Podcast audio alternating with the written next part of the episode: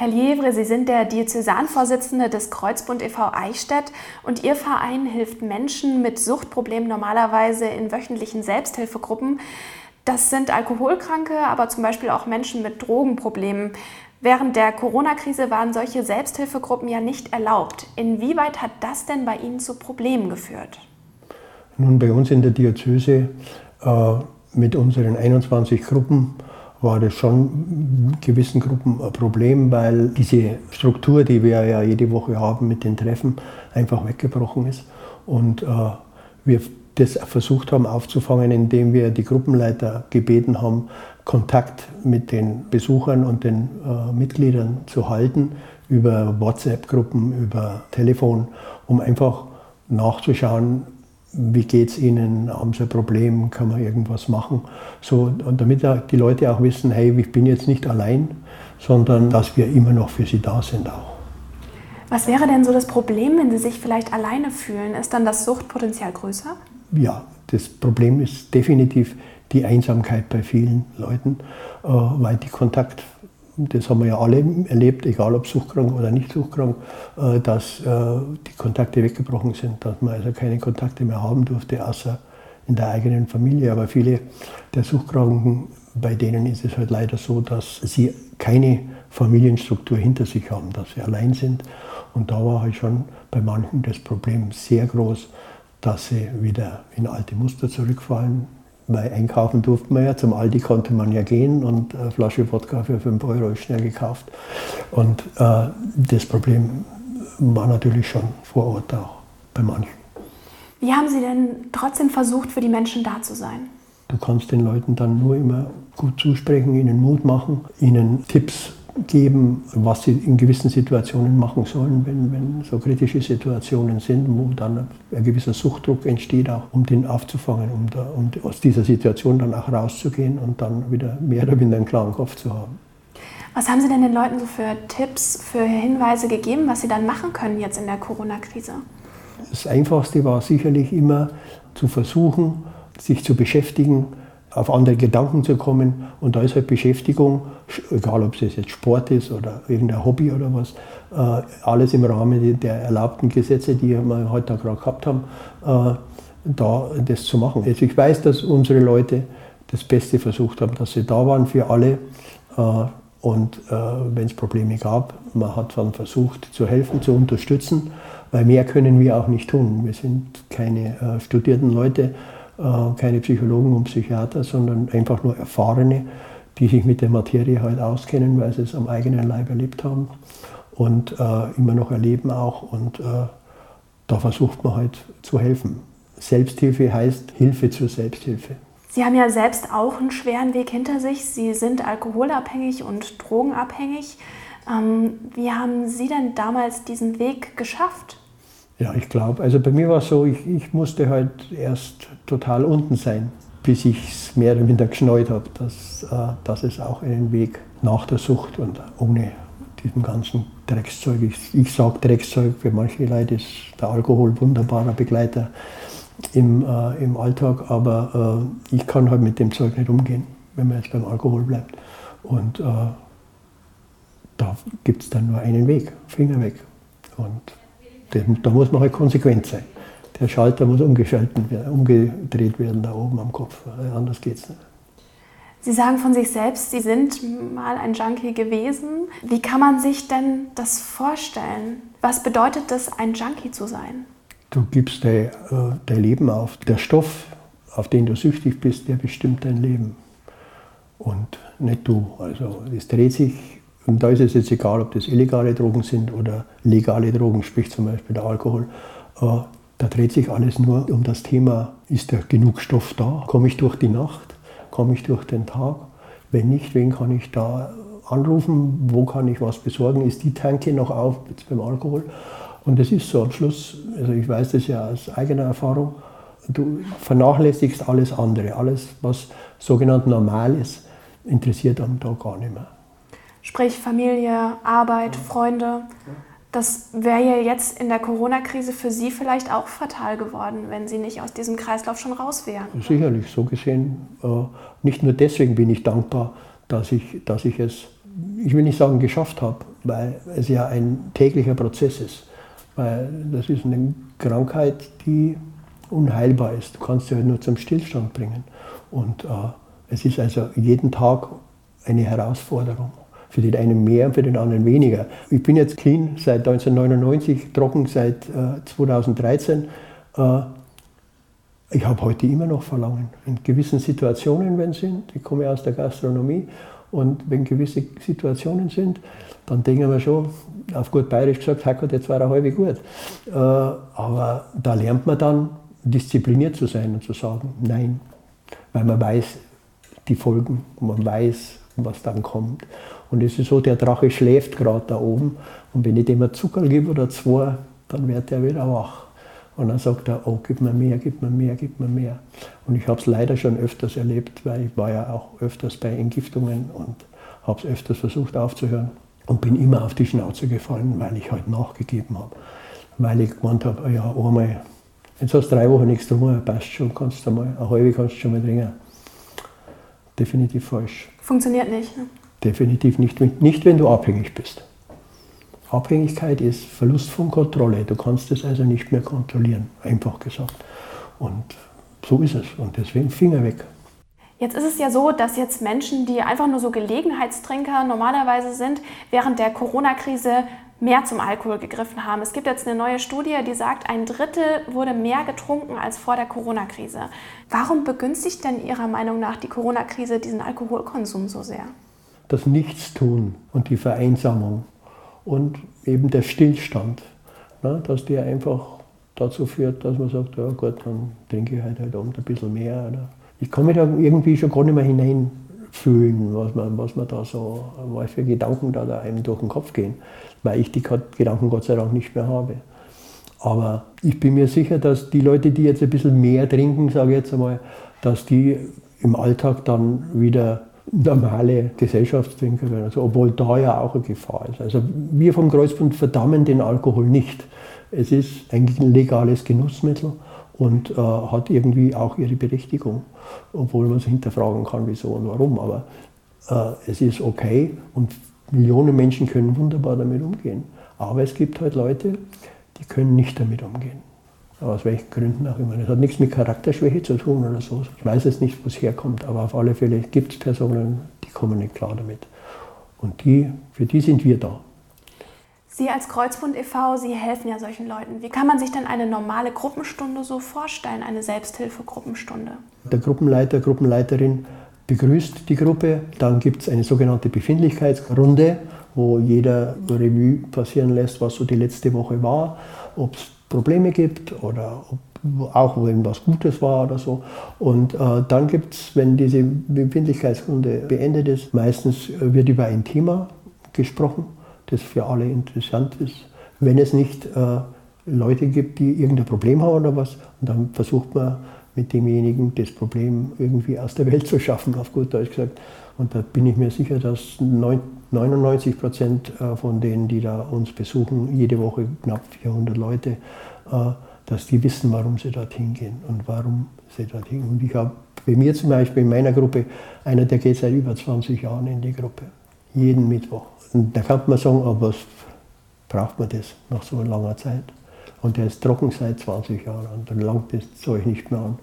Aber er braucht die Gruppe. Er geht jede Woche in die Gruppe und die tut ihm gut, weil sonst würde er ja nicht reingehen. Und es ist die Regelmäßigkeit, die es ausmacht. Es ist nicht so, dass einer einmal in so eine Gruppe reingeht und dann siehst du acht Wochen nicht mehr und dann kommt er halt mal wieder vorbei und so. Das bringt nichts meines Erachtens, sondern es ist diese Regelmäßigkeit, dieser Austausch untereinander, unter den Gleichgesinnten. Weil da kann ich in einer Gruppe kann ich reden über Suchtdruck. Wenn ich da sage, boah, gestern habe ich wieder einen Suchtdruck gehabt, dann wissen die meisten, von was ich rede. Einer von draußen, ich sage immer draußen, aber einer, der also diese Problematik nicht hat, äh, der, kann, der kann sich unter dem Suchtdruck nichts vorstellen. Der weiß gar nicht, wie stark der ist, muss man schon sagen. Ja dann ist ja gerade jetzt diese Durststrecke, diese Gruppenstunden nicht mehr machen zu können während Corona ja schon extrem gewesen. Wenn wir jetzt mal an Mitte Juni zurückdenken, die Schwimmbäder haben aufgemacht, ähm, die Gastronomie ist wieder gelaufen und die Suchtgruppen waren immer noch verboten. Ähm, wie passt das für Sie zusammen? Aber für mich hat das überhaupt nicht zusammengepasst und ich muss mich auch, äh, muss auch sagen, ich habe mich die letzten zwei, drei Wochen rumärgern müssen mit äh, allen möglichen Instanzen, um, um, um jetzt langsam wieder die, die Gruppen zum Laufen zu bringen. Äh, es wird, wie Sie schon sagen, jeder durfte aufmachen und überall darf es sein, bloß uns haben wir sind irgendwie hinten unter den Tiefen untergefallen. Äh, aber jetzt äh, seit dem 3. Äh, bzw. dem 6. Juli ist es jetzt laut Staatsregierung erlaubt, Selbsthilfegruppen bis zu zehn Leuten abzuhalten. Und das kriegen wir jetzt für den Anfang aber auf alle Fälle hin. Jetzt müssen bloß noch die, die Träger der Immobilien mitspielen, also sprich zum Beispiel die Pfarrämter, dass die uns die Erlaubnis geben. Aber wir haben ein Hygienekonzept entwickelt, das können wir auch vorlegen, das haben wir auch schon vorgelegt. Und ich sehe da also jetzt eigentlich überhaupt kein Problem mehr, dass wir mit unseren 21 Gruppen wieder Gas geben können. Weil der Bedarf ist da. Die Leute, äh, ich kriege das ja, ich kriege ja E-Mails und auch Anrufe, wo es immer wieder heißt, hey, wie schaut es aus? Wann ist wieder mal eine Gruppe und so? Und äh, der Bedarf ist da. Wenn Sie jetzt daran denken, Ihre Leute zum ersten Mal wiederzusehen, Ihre Gruppenleiter, die Ihre Leute zum ersten Mal wiedersehen, was erwarten Sie sich denn? Meinen Sie, da sind Rückfälle dabei?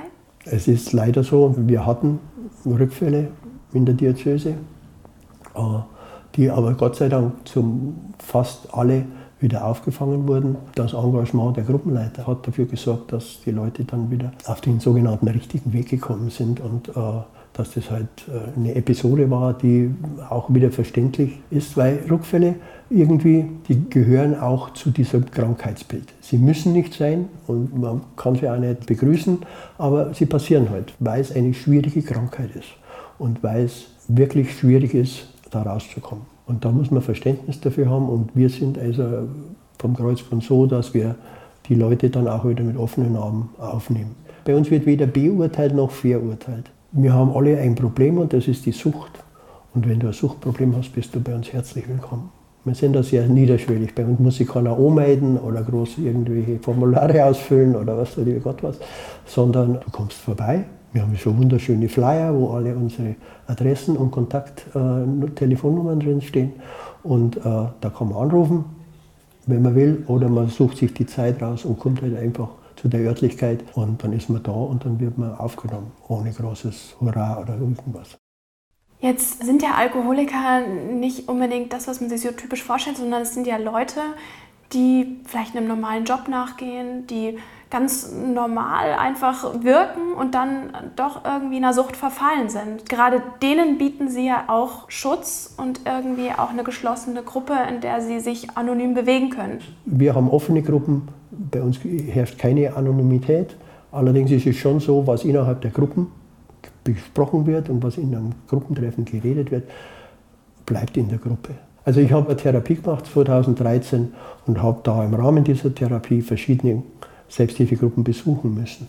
Und äh, ich habe mich halt wohlgefühlt beim Kreuzband, weil es mir persönlich gut getan hat. Und da bin ich total davon überzeugt, dass diese sieben Jahre Kreuzband dafür gesorgt haben, dass ich sieben Jahre ohne Gift bin. Das ist in meinem Erwachsenenleben die längste Zeit, wo ich ohne Gift bin. Und das habe ich zu ganz großen Teil dem Kreuzband zu verdanken. Natürlich auch der Therapie, weil die Therapeuten ein Jahr hinstellen und sagen, da ist der Weg, aber gehen mussten natürlich selber.